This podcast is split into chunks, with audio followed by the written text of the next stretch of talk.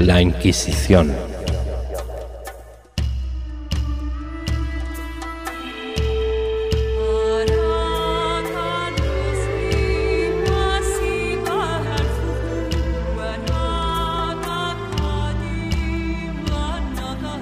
En el siglo XII, la Iglesia soporta una profunda crisis. De un lado el grupo de los albigenses y los cátaros, y la amenaza de un cisma severo que inevitablemente siglos después ocurriría. Fundada originalmente para asistir el cuerpo espiritual del ser humano y la expiación de un supuesto pecado original y posterior salvación que nadie ve y que como dogma de fe solo incumbe a quienes crean en él, se eligió en salvadora de la humanidad, creyera o no la propia religión.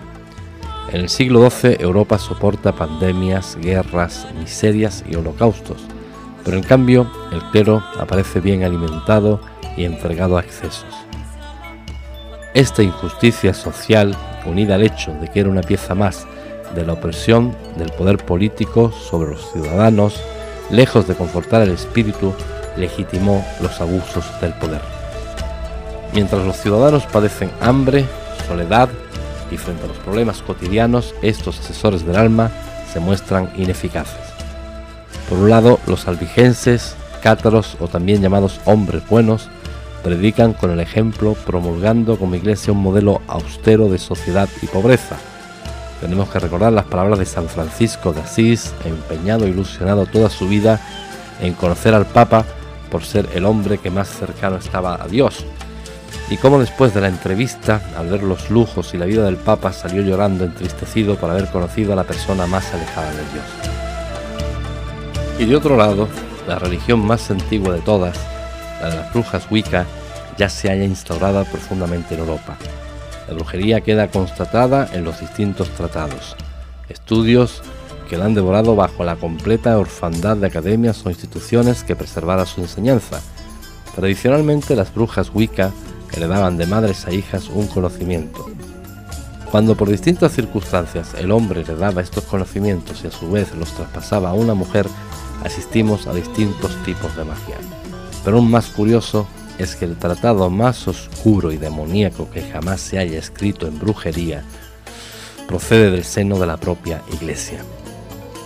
Maleus Malificarum o martillo de las brujas escrito en 1489, es un verdadero y completo tratado que supuestamente contiene las prácticas habituales de las brujas de la época. Recoge todos los datos y confesiones arrancados a supuestas brujas en los interrogatorios del Santo Oficio. Por poca imaginación que se tenga, la sola visión de uno de aquellos instrumentos de tortura bastaba para que la persona procesada confesara todo tipo de estupideces, incluidas las que el inquisidor intuyera. De forma aún más curiosa, el Santo Oficio se financia a sí mismo con los bienes incautados a los procesados, y la figura de verdugo, inquisidor y torturador se financia por el propio procesado, con lo que ocurre el descabezado contrasentido de que si no existe brujo, bruja o delito de brujería, el piadoso inquisidor no cobra o vive de su peculiar oficio. Sirva de ejemplo que existía una tarifa de precios absolutamente descelebrada. Así pues, Maleus Malificarum, sin proponérselo, es la primera guía para brujas, una guía torpe y repleta de estupideces. Por mimetismo, todas las vocaciones posteriores tuvieron en este tratado un norte, es como si la actualidad Interpol publicara un tratado de los usos y métodos de los psicópatas para prevenir un delito, y por un raro proceso de mimetismo nuevos asesinos fueran capaces de leer los métodos con el sarcasmo de que los recogidos en Maleus Malificaron eran inventados casi por los propios inquisidores.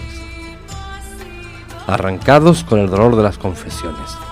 Fruto de una de estas torpezas, en la asociación de la brujería al satanismo, la figura de Satán con la del macho cabrío sigue el hilo de la historia y resulta hasta cínico que el invento del diablo la brujería se deba a la propia Iglesia Católica. Descubrimos la figura de un dios con cabeza de cabra entre los finicios, un dios de orden poderoso arrojado en la tradición hebrea. No olvidemos el pasaje bíblico del becerro de oro y toda esta locura muy relacionada con el descabezamiento de la orden antigua de los templados, tras la que no había otra excusa distinta de la económica.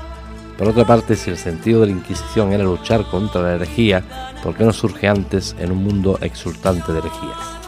Es precisamente con la amenaza de un cisma lógico y de seguidores fieles a la doctrina de Cristo y una clientela que ya cada vez accede menos a las iglesias que nace la necesidad de la Inquisición. La Iglesia en el siglo XII sigue sin tener respuestas a los problemas en las relaciones humanas, al amor, al desamor, al abandono, los celos, la infidelidad, la frustración, la añoranza por el amado o enfermedades penosas como la melancolía de amor que estuvo cobrando vidas durante siglos entre los adolescentes antes de la emancipación de la sociedad industrial. La brujería Wicca explicaba las relaciones y enfermedades del alma, sus enfermedades y remedios, y contra semejante competencia la Iglesia resultaba ineficaz. La Inquisición, o Tribunal del Santo Oficio, nace con el Papa Inocencio III en el siglo XIII y en este contexto actuó en toda Europa y América cuando se colonizó y no fue abolida hasta 1834. El último ejecutado en España fue el maestro de Ruzafa, Cayetano Ripoll, condenado a morir por sus ideas liberales, estando considerado la primera víctima de la represión política actual en la que interviene directamente la autoridad religiosa. Por recomendación de algunos sectores de la Iglesia, ante ciertas actitudes progresistas, simplemente fue ahorcado y rodeado de unas supuestas llamas pintadas en señal de piedad.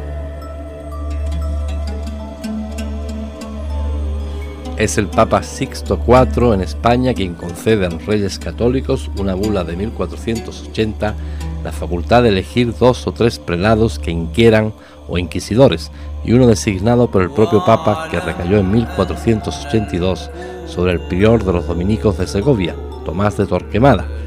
En España siempre el cargo de inquisidor fue dentro de la jerarquía del poder el más deseado cargo prestado como pocos al nepotismo, los abusos y el enriquecimiento.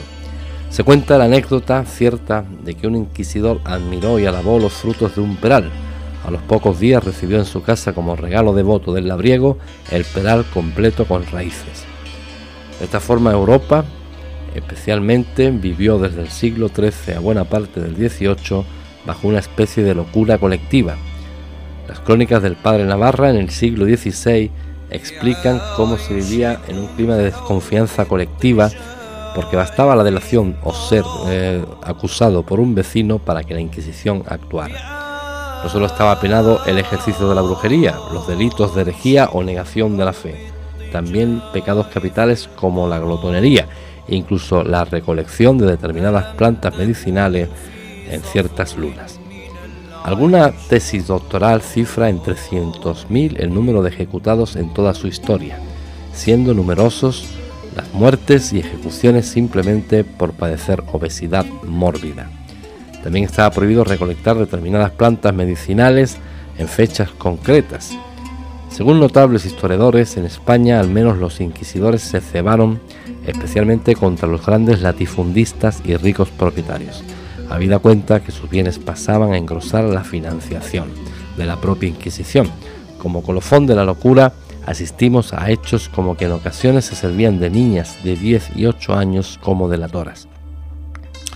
En este sentido y como parte de la locura, asistimos a secretarios de Estado que viajan al norte de España en el siglo XVII e informan al rey de cómo con sus propios ojos han visto brujas volando ayudadas de escobas.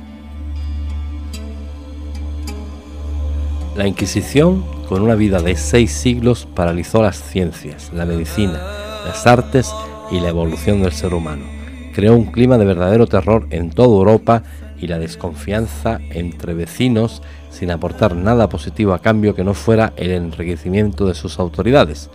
Entre muchos pensadores y hombres de ciencia ejecutados por la Inquisición, podemos citar al científico y astrónomo Galileo Galilei, quemado en la guerra por sostener que la Tierra giraba en torno del Sol y no al contrario. Solo tres siglos después la Iglesia pediría perdón por su error para caer de nuevo en la involución actual del Papa Ratzinger que expresó literalmente. En la época de Galileo, la Iglesia fue mucho más fiel a la razón que el propio Galileo. El proceso contra Galileo fue razonable y justo. Curiosamente, y solo una vez desaparecida la Inquisición, desaparecen las brujas y sus vuelos. Radio Brujas y Leyendas, Julio Marín.